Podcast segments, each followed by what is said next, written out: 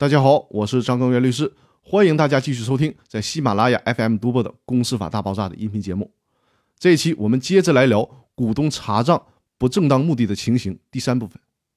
今天我们主要来讲公司查账具有不正当目的的第三种情形，也就是股东在向公司提出查阅请求之日前的三年内，曾通过查阅公司会计账簿向他人通报有关信息，损害公司合法利益的。司法解释的这个规定属于一朝被蛇咬，十年怕井绳。对于不诚信的股东，三年打入冷宫。这条司法解释默认，如果股东利用知情权干了坏事儿，就惩罚他在三年内公司可以不允许他查公司的账。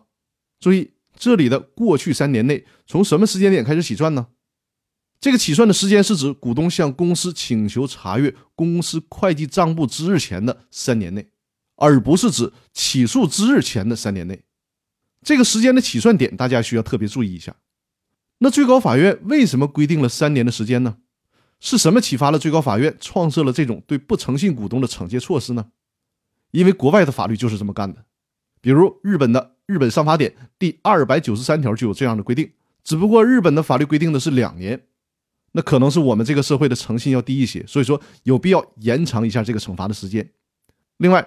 公司法第三十三条第二款规定的出发点就是拒绝可能会对公司造成的损害，而不是说造成了损害之后才能拒绝。所以说，司法解释无非就是把这种可能造成损害的预估时间拉长了一些，无可厚非。